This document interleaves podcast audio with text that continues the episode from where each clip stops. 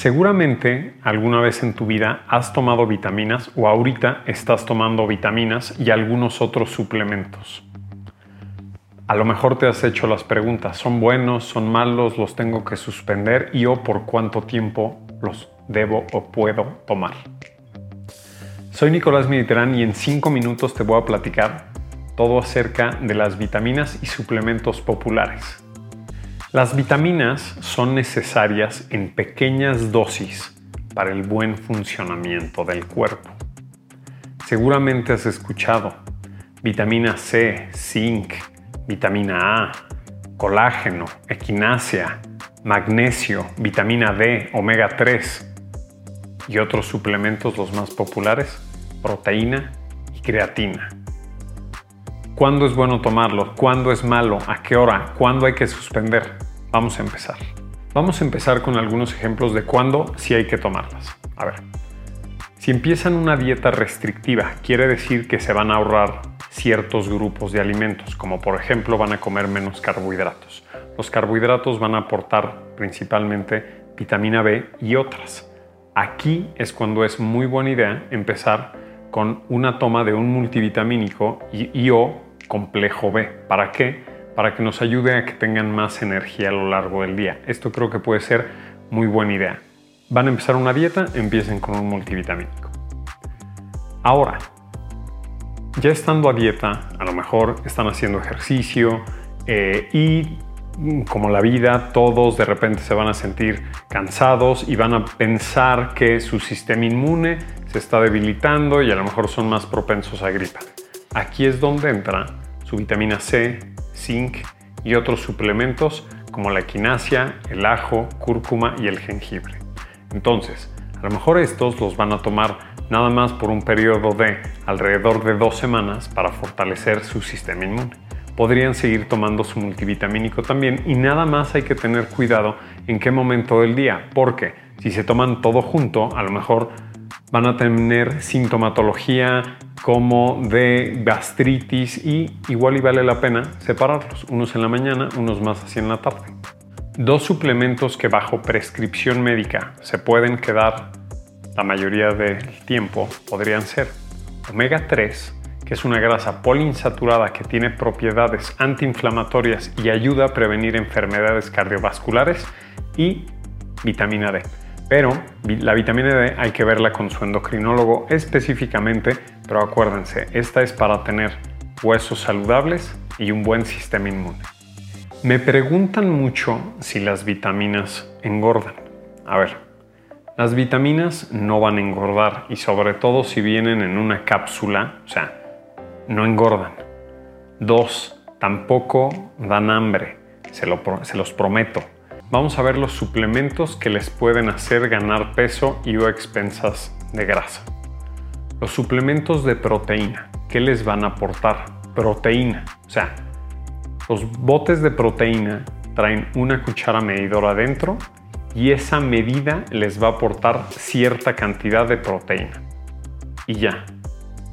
Si ustedes a esa licuado bebida de proteína le agregan una a tres raciones de fruta, le agregan avena, le agregan amaranto, le agregan chía linaza, más a lo mejor leche. Entonces van a crear un licuado que tiene muchísimas calorías, que tiene muchísimos carbohidratos. Y si no están cuidando su alimentación a lo largo del día y o hacen ejercicio, es más probable que ganen peso. Los suplementos por sí solos no los van a engordar. Hay otro suplemento que es el colágeno y me preguntan mucho si lo toman, si no lo toman. El colágeno es una proteína. Si viene en polvo, es común pues que venga hidrolizada. Entonces eso quiere decir que el cuerpo la va a absorber mejor. Este colágeno, digamos, sí tiene calorías, pero les va a aportar proteína y eso está bien. También hay colágeno en pastilla, en, una cápsula. Y muchas veces eh, esa 100% no va a tener ni calorías ni proteína. Simplemente les va a ayudar para la piel, para las uñas, para el pelo, igual que el colágeno hidrolizado. Simplemente son dos maneras eh, de, de presentación.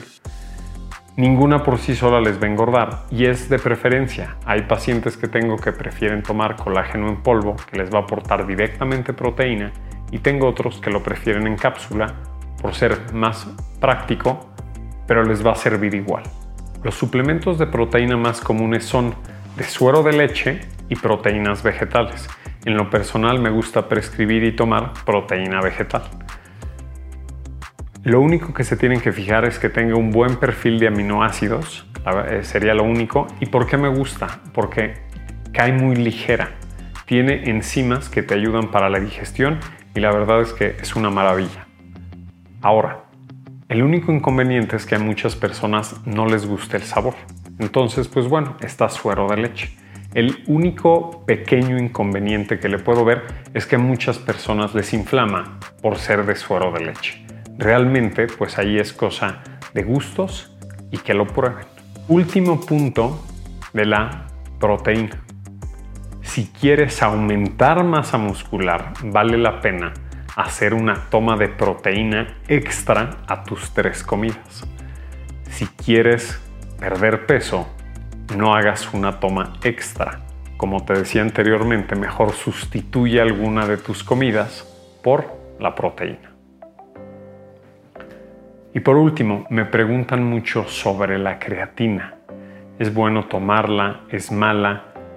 Si le estás viendo este programa y has escuchado de la creatina, has escuchado que viene de la mano con ejercicio de fuerza.